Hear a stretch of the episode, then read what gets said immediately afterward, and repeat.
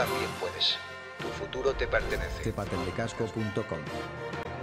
¿Qué ha supuesto para ustedes seis eh, participar en este programa, en el programa Gesto? Gesto.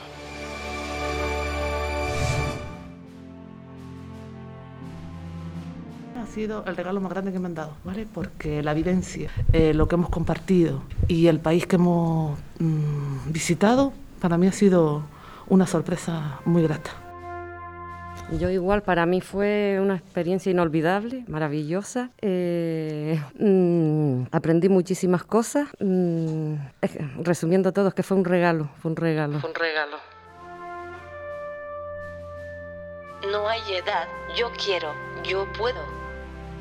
Que, que aprendieron muchas cosas. Mm, Podrían ponerme ejemplos que, que han aprendido en este viaje, porque sé que algunos de ustedes eh, era la primera vez que salían de la isla. Sí, yo por ejemplo, era la primera vez que viajaba. Eh, fui con un grupo maravilloso, con profesores también maravillosos. Eh, mm, es que estoy emocionada. Perdón. Aprendí la cultura de ellos, eh, sobre todo me sorprendió muchísimo la educación, el cómo nos recibieron desde el minuto uno, nos trataron maravillosamente. Mm, eso. Porque el, idioma muchas veces no, no es ninguna barrera, ¿no? Cuando se trata de sentimientos y de entendernos. No, es que es como si, como se dice, hasta con la mirada, la mirada te habla. La mirada te habla. Los gestos.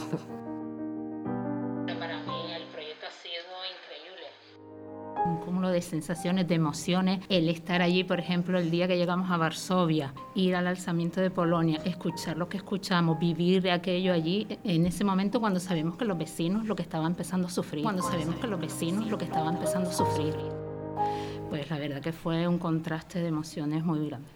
Y como dice Paqui, un gran regalo. Yo no me esperaba que empecé este año a estudiar aquí y tener este regalo tan grande. ¿Y Es muy bueno. Porque el convivir, el proyecto estaba muy bien estructurado, teníamos la mañana la salida a un centro, convivir con los chicos, como dice, el idioma, muchas ocasiones no nos entendíamos, gracias al profesor que nos iba traduciendo. Y, pero mm, llegabas a contactar en un centro, pusieron todo el día dinámica, pues estábamos como si no hubiéramos entendido, porque estábamos haciendo juegos de niños pequeños, entonces nos entendíamos a la perfección y nos lo pasamos tremendamente bien. Después por la tarde ya lo encajamos con una comida polaca al mediodía, la verdad que es que ha sido increíble. Una experiencia que no vamos a olvidar, ¿no? Para nada. Otra vez y volvería a hacer lo mismo y a compartir lo mismo y todo. Y con la mayoría de los compañeros que no nos conocíamos. No nos conocíamos y entre todos íbamos todos juntos a todos lados y compartiendo muchísimo. Haciendo piña, como se dice comúnmente. Muy. Siempre, en todo momento. ¿Y qué creen que de lo aprendido en este viaje pueden, o sea, de lo aprendido, qué es lo que pueden ustedes desarrollar en su día a día, en su vida cotidiana? ¿Les han empoderado este viaje? ¿Han aprendido? Para mí ha sido como eh, quitarme el miedo de, de un país extranjero y del idioma. No pensé que tenía tanta capacidad, o en el sentido de que por el idioma me daba miedo a tirar para otro país, pero me he dado cuenta que, que no, que al final tenemos todos el mismo pensamiento y si no es por, por una palabra, puede ser por otra por otro gesto, por otra mm, por lo que sea. Y si no es por, por una palabra, puede ser por otra por otro gesto, por otra por lo que sea porque son gente muy amable, gente cálida, y yo esperaba gente más fría, pero no, están muy abierta a Europa y, y lo que les está pasando ahora mismo, llevo una como que pisé nada más que una semana a Polonia, pero yo me siento muy identificada con, con ese país y con, y con su cultura y con todo. Porque al final eh, podríamos asumir que son más las cosas que nos unen que las que nos separan, ¿no? Sí, Con ellos. Sí, y pensábamos totalmente lo contrario. Yo misma pensaba lo contrario, que decía, países más fríos, países más que, que no te dan un abrazo, que no te... Encontramos una calidez y un, no sé, encontramos una chica que sabía español y nos cantó íntegra la canción de, de Pasión de Gavilanes. Y a mí aquello me unió de, de tal manera que parecía que era mi sobrina. De tal manera que parecía que era mi sobrina. Yo me la comí a veces, comí a veces. A lo mejor podría ser una sobrina perdida. Puede ser, a lo mejor, yo qué sé, mis hermanos habrán hecho algo, no sé. Sí, es muy cierto. Y aparte del tema de Pasión de Gavilanes, que es quizás lo que más les llamó la atención de, de la cultura polaca, lo poquito que pudieron ver. La forma en que renacían. O sea, eh, después de tanto tiempo, de lo que han pasado, las invasiones que han tenido, ver cómo en 72 años han vuelto a reconstruir el país, ver la fuerza de voluntad que tienen. Como decía, una frase que, nos, que me impactó el primer día que llegamos al centro fue, eh, los polacos nacimos preparados. Los polacos nacimos preparados. Y eso me impactó y, y después vas viendo la historia, va, porque a medida de los días que íbamos pasando, que íbamos viviendo, que tal, contándonos la historia, viéndolo, realmente eh, ves el poder que tiene ese país esa para, para resurgir, como el fénix, resurgir de sus cenizas. A mí me llamó muchísimo la atención. O sea, es como decir, tengo un estándar donde puedo mirarme si en algún momento eh, te ves que estás, vas a demorar, oye, si ellos pudieron, si un país entero puede, pasando, pasando lo que ha pasado, eh, tú no vas a pasar todo lo que ellos han pasado. ¿Recomendarían a, a otros estudiantes que se apuntaran a este tipo de cursos? Sí, Sí. por supuesto. Al 100%. ¿Por Una- qué? Una experiencia maravillosa. Todo, porque quieras o no, eh, aunque no hacemos mucho en el, el inglés, al final siempre te desenvolvías y, y salíamos. Intentabas hablar, ¿sabes? Aunque te saliera mal, lo intentabas y al final lo decías bien y nos entendíamos perfectamente. La verdad que estuvo genial, fue maravilloso. Me imagino que eso es un ejemplo de que no hay ninguna barrera para ninguno de ustedes. No, no, para nada. No, no, ni para ellos en el sentido de eh, cuando no te entendían, no era que te dejaran de lado y no, no, al contrario.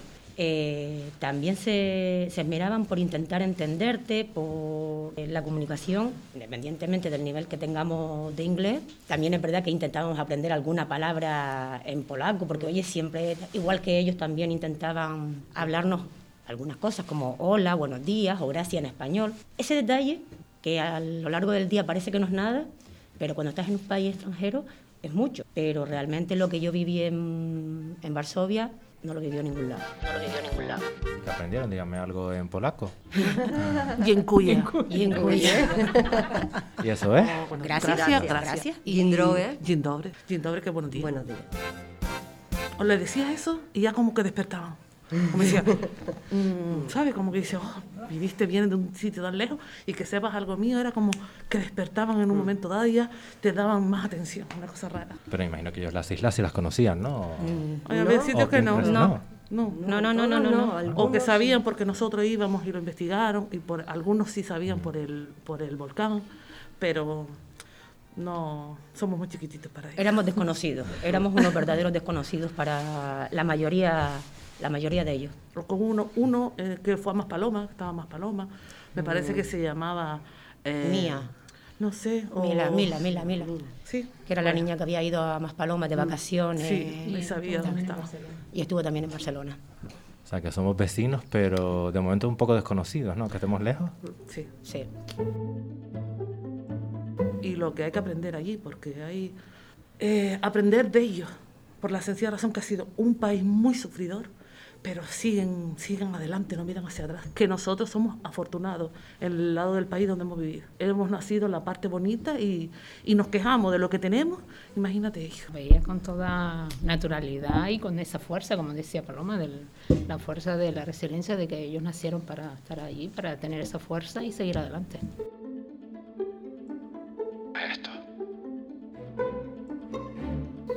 Imagino que han aprendido a valorar las cosas más pequeñas de la vida, ¿no? Las cosas importantes realmente de la vida.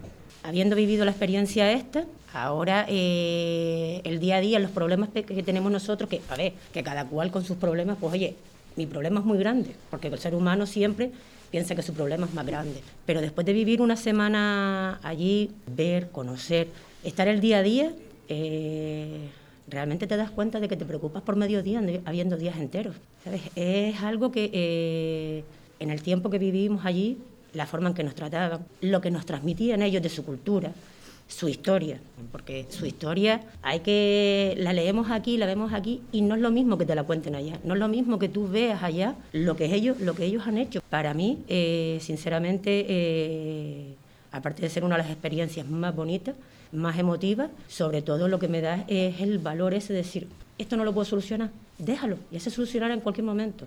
Pero hay problemas más importantes, hay cosas más importantes, hay cosas en la sociedad que podemos, o sea, con un gesto, si cada uno hace un gesto, podemos avanzar, podemos hacer cosas cosas más importantes. Con un gesto, si cada uno hace un gesto, podemos avanzar, podemos hacer cosas, cosas más importantes. También lo han tenido que pasar mal para que, y ahora mismo para mí, es un orgullo de pueblo, sinceramente. Que no, a mí personalmente me sorprendió bastante. En uno de los institutos compartían los libros. Estaban acostumbrados que, si no me equivoco, era en educación primaria, se los ponía el Estado después ya se los tienen que poner ellos y lo que hacían es compartían. Había una chica que se habían comprado entre dos las tablets y los libros. O sea, como aquí. Sí, igual. Mi hija de 8 años tiene una tablet. No saben valorar lo que tienen. No, no lo valoramos. y ahí eso se ve como comparten lo que está hablando el compañero, es decir, niños entre ellos es que se veían unas mesas y se veían cada dos o tres, se veían los libros, nada más. Pero quizás a lo mejor porque ellos sí son conscientes de dónde vienen, claro, dónde están. Claro y a lo mejor nosotros hemos perdido un poquito el de dónde, estuvimos y, solo nos enfocamos en dónde estamos ahora. También le preguntamos que qué percepción tenía de los españoles y nos contestó, nos contestó una que era eh, trabajar poco y tener mucho. Una cosa es lo que queramos, otra cosa es lo que, sí. es lo que, lo que podemos. Pero una realidad, yo creo que. No, pero yo creo que es está una en todo realidad el mundo. de todo. todo. el mundo, en cualquier país, quiere trabajar poco y ganar mucho. Ellos tienen el cristianismo muy arraigado. Ah, sí, mucho más que nosotros. Muchísimo.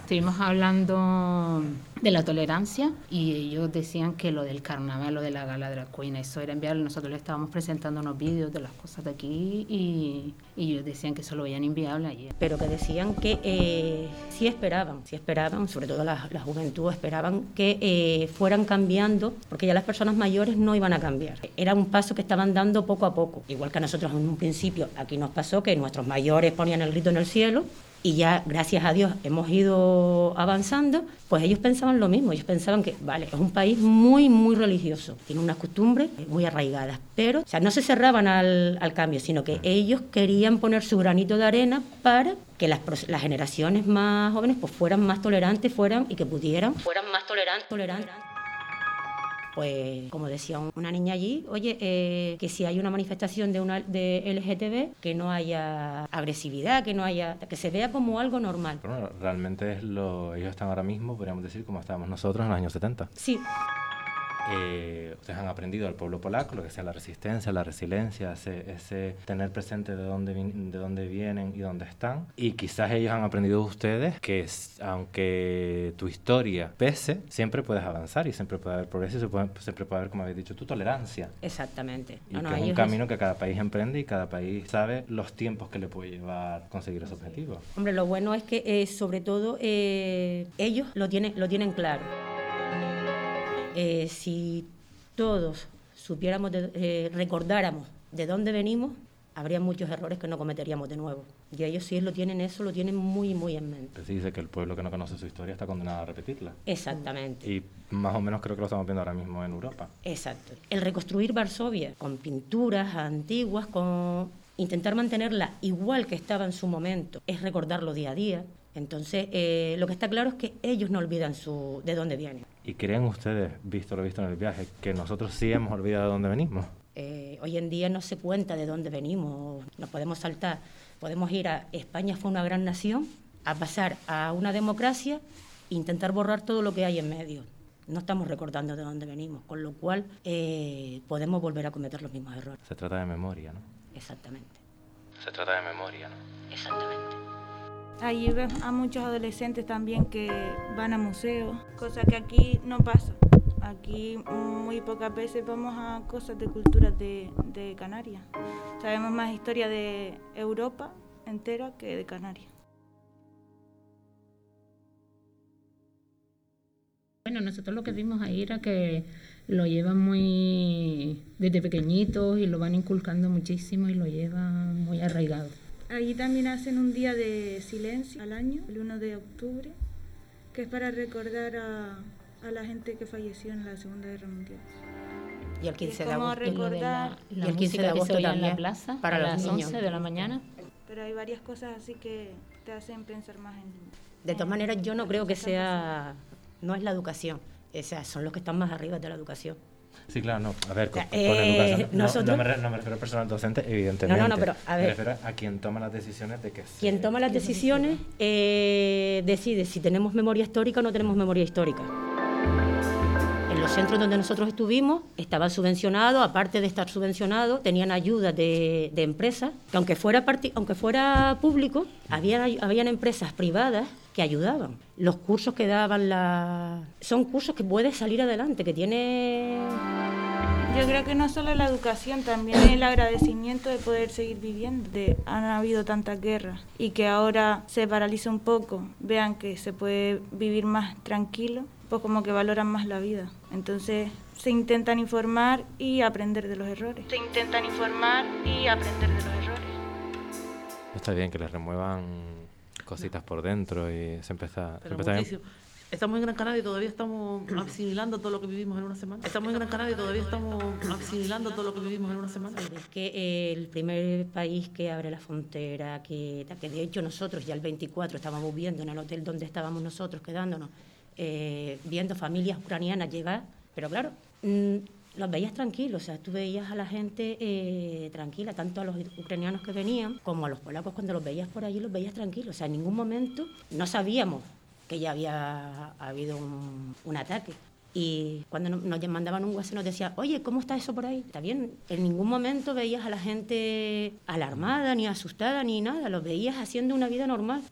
Desde las dos y cuarto de la tarde que empezaron a sonar las sirenas, que veías que se estaban reuniendo en lo que es el, la casa presidencial, ¿verdad? La casa presidencial. Y veías a las personas allí paradas, mirando. Y sí, porque veías, te impone. Pero la tranquilidad, la tranquilidad con que tú veías a las personas allí mirando. eh, yo decía, digo, bueno, si ellos están tranquilos, yo no soy quien para ponerme nerviosa. Porque ellos viven aquí, yo me voy mañana. Siempre tienes el miedo, este, sin embargo, ellos no transmitían nada de, ni de miedo ni de nerviosismo.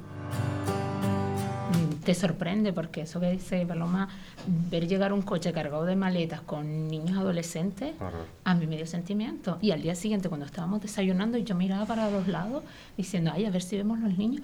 Pero sí que me sorprendió eso, la tranquilidad de ellos, y a mí me dio más sentimiento que a ellos. Yo creo que si me hubieran mirado con cara de a mí se me saltan las lágrimas. Y ellos era con toda tranquilidad.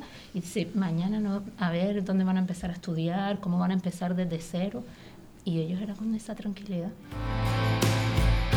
Eh, como decía Juan, el director que nos mandó, que nos invitó a ir a su casa, a 14 personas, ir a su casa para que su mujer eh, nos diera de comer en español, nos mandó la nota en español, eh, nos invitó en español.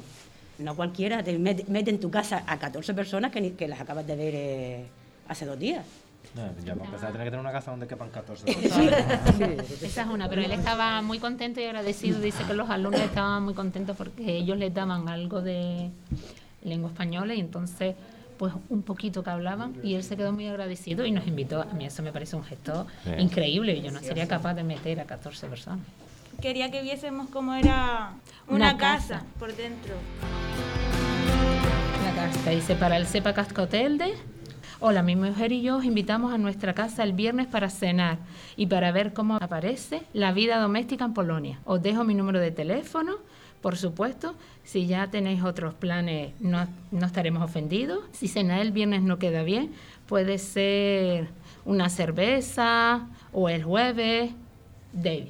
Encima, pues ese día es el día de gordo, hoy en polaco, pakis. Sí. pakis. Es que me llamo. Paqui y lo hicieron a mi honor. Ah, mira. Y yo, la verdad, que súper agradecido al pueblo polaco que se acuerde de mí. Qué bonito homenaje. ¿Verdad? y sin saberlo yo toda una vida. 46 años sin saberlo, ahora voy más. Se supone que el último jueves antes de la cuaresma. Entonces, mm, supuestamente no pueden comer después de esa fecha ninguna dulce, ninguna tentación. Entonces, por eso se le llama el jueves gordo. Comen ahí todos los dulces que quieran y hasta después de Semana Santa ya no pueden volver a, a comer dulce. Hasta hincharse. se- se Exactamente. Eh, a todo esto, a todo esto éramos 11 mujeres y 3 hombres. Imagínate la voz que podían tener los, los hombres. Eh. Ninguna, ¿no? Sí, de vez en cuando lo dejamos. hombre, de vez en cuando sí es verdad que bien, eh, los dejábamos cuando estábamos De desperdigados. vez en cuando. Pero eso es bueno para que aprendan. Sí, ¿verdad? Pero eh, el pobre que no hablaba español, imagínate, eh, tuvo el gesto de venir con nosotros, de llevarnos, de enseñarnos, de acompañarnos, de aguantarnos, de comprarnos una, un don, una berlina para cada uno, de llevarnos a probar la- las hamburguesas, las- unas mini hamburguesas que estaban riquísimas, pero picaban. Porque la experiencia que se vive, no, nosotros la estamos contando aquí porque la vivimos, pero nada que ver con vivirla. ¿Vale? Y tienen que vivirla y debería ser obligatorio en todos los centros. Algo que tengan, que vengan otras culturas, que seamos más abiertos, porque de verdad que siempre estamos mirando nuestros ombligos. Y que las personas adultas también puedan tener esta oportunidad. También. Yo Sí lo pondría no- ya desde bachiller, desde bachiller, o sea, el Erasmus que, tu- que fuera obligatorio, obligatorio, porque eh, yo salí de aquí con una mentalidad, pensaba qué curso iba a terminar, a hacer después de terminar cuarto de la ESO, y cuando llegué aquí, eh, lo que tengo metido en mente es intentar estudiar historia.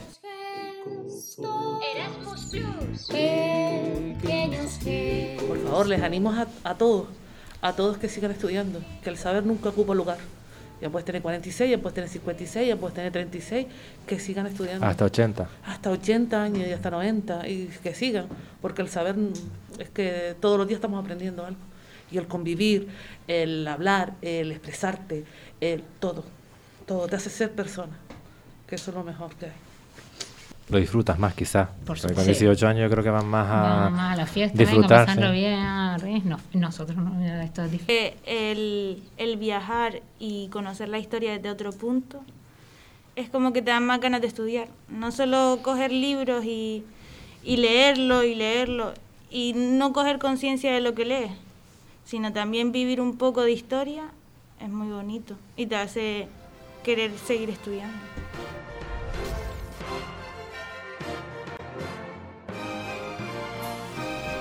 Incluso hasta como eh, madre el haber ido y te digo, bueno, le puedo perder el miedo a que mi hija en su momento me diga, mamá, me quiero ir a estudiar a, a Polonia, quiero hacer un Erasmus en cualquier sitio. Estoy como más, a- o sea, estamos más abiertas a la hora de decir, vete. No el, y te vas ahí, y qué vas a hacer viviendo sola y tal, sino ahora incluso eh, sería un poco el empujarla. Venga, anda. Bueno, Y el quitarse el miedo de los idiomas también, porque cuando llegas es como te asustas un poco al ver otro idioma y cuando ya llevas unos días es como que quieres aprenderlo, te informas más, te- aprendes a comunicarte mejor. Que muchísimas gracias, porque gracias a ustedes nosotras hemos podido vivir este sueño, porque es un sueño. Casco.